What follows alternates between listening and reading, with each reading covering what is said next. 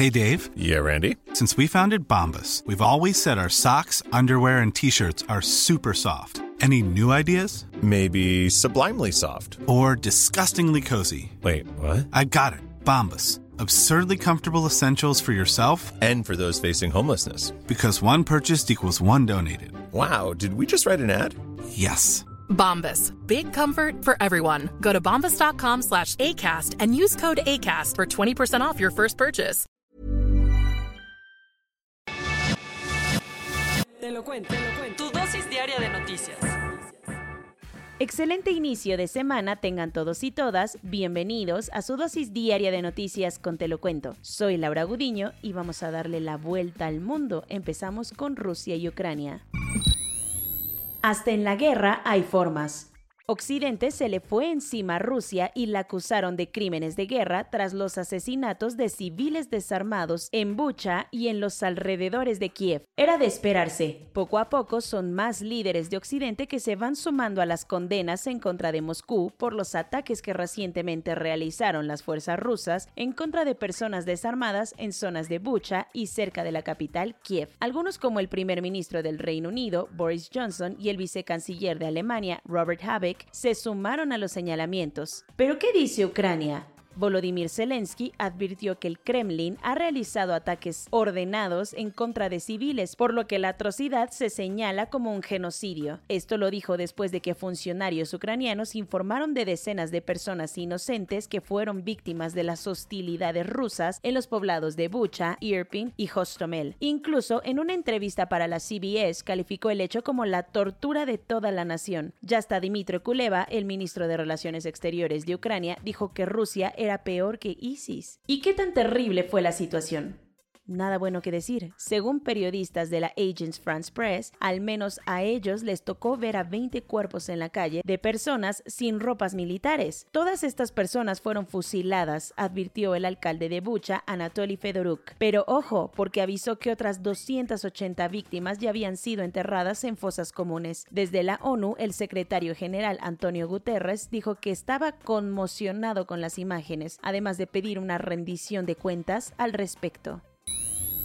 Pura vida, puras urnas. En Costa Rica tuvieron una de las jornadas electorales más divididas después de que se enfrentaron José María Figueres y Rodrigo Chávez por la presidencia. Para muchos, la democracia más sólida de Centroamérica es Costa Rica, que ha sabido manejar con los años las disputas entre los dos partidos que se fueron cambiando el poder por 60 años. Pero ahora una nueva lucha por la presidencia tuvo lugar, donde se enfrentaron el expresidente José María Figueres y Rodrigo Chávez, que llegó con la promesa de darle un giro a la situación actual del país centroamericano barriendo de una vez con los poderes y partidos tradicionales. Estos comicios son una segunda vuelta, un desempate que puso en tela de juicio las prácticas de la tradicional clase política frente a un oponente que trabajó en los altos cargos del Banco Mundial, a quien lo llaman también como el señor economista, y que no tiene un pasado político. Al momento, al menos en la región norte del país, Chávez se perfila como el ganador. De igual forma, el sentimiento de apatía se mantiene y puede ser crucial en el resultado final. Cuentos cortos. Afortunadamente, no todas las historias tienen un amargo desenlace. ¿Recuerdas el caso de Paola Chetecat, la mexicana que fue víctima de violencia sexual en Qatar y que además condenaron a 7 años de prisión y hasta 100 latigazos? Resulta ser que un juez determinó cerrar la carpeta y concluir este vergonzoso proceso penal. Así lo informó la Secretaría de Relaciones Exteriores, misma que la ayudó con gastos y asesorías en todo este trago amargo. Como recordarás, un conocido suyo intentó agredirla en su departamento en Doha, para después mentir diciendo que era su novio y culparla a ella de convivencia fuera del matrimonio ni cómo hacerle para evitar la grilla de la temporada electoral. Y no, no nos referimos solamente a la consulta de la revocación del mandato, que por cierto ya está a la vuelta de la esquina. Además, se vienen las elecciones a las gubernaturas de seis estados, Aguascalientes, Durango, Hidalgo, Oaxaca, Quintana Roo y Tamaulipas. Es por esto que a partir de este 3 de abril dieron el banderazo para que los partidos y candidatos se lancen al ruedo de las campañas de cara a los comicios del próximo 6 de junio. En contraste, en Chiapas echaron abajo las elecciones extraordinarias en dos municipios por la inseguridad. Cuando decimos que México no es lugar para los defensores de la tierra y medio ambiente, estamos hablando de un problemón bastante serio. Tan solo en los últimos tres años en el país se tiene el registro de que fueron asesinados 58 de ellos, y nada más en 2021 se tuvo conocimiento de 108 sucesos de agresiones como intimidación, criminalización, desaparición y homicidio. Así se dio a conocer en el informe sobre la situación de las personas y comunidades defensoras de los derechos humanos ambientales en México, que realizó el Centro Mexicano de Derecho Ambiental tal y como te lo hemos contado, a la crisis de personas refugiadas que transitan por México en aras de llegar a Estados Unidos para buscar una mejor vida, se le han sumado las personas que huyeron de la invasión rusa a Ucrania. Es por esto que en la frontera norte, allá en Tijuana, es cada vez más común ver a familias de esta parte del mundo pidiendo asilo. Ante esto, las autoridades armaron un albergue en un espacio deportivo al norte de la ciudad, donde de momento las personas provenientes de Ucrania pueden esperar para saber qué onda con su situación migratoria.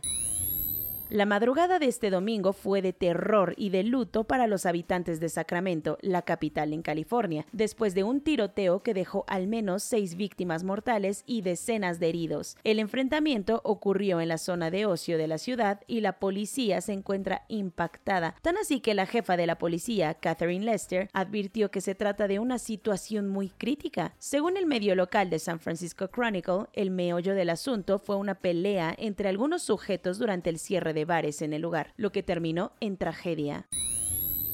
Los sucesos de la guerra al este en Ucrania eclipsaron un poco las elecciones de Hungría, aunque no por eso dejaron de ser cruciales para sus ciudadanos, que tuvieron que salir a las urnas para decidir entre darle continuidad al primer ministro del país, Víctor Orbán, o darle las gracias. Por si no lo sabías, el líder ultraconservador lleva 12 años en el poder y está buscando seguir con un nuevo mandato, incluso a pesar de ser señalado por tener cercanía con Vladimir Putin. Al menos hasta ahora, los resultados preliminares le dan el gane a Orbán aunque la oposición fue en bolita para ver si podían bajarlo del pedestal.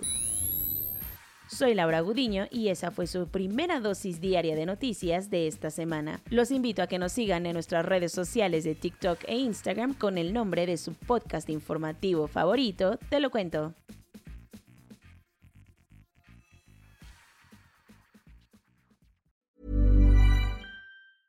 Hey, it's Danny Pellegrino from Everything Iconic. Ready to upgrade your style game without blowing your budget? Check out Quince. They've got all the good stuff shirts and polos, activewear, and fine leather goods, all at 50 to 80% less than other high end brands. And the best part? They're all about safe, ethical, and responsible manufacturing. Get that luxury vibe without the luxury price tag. Hit up quince.com slash upgrade for free shipping and 365 day returns on your next order. That's quince.com slash upgrade.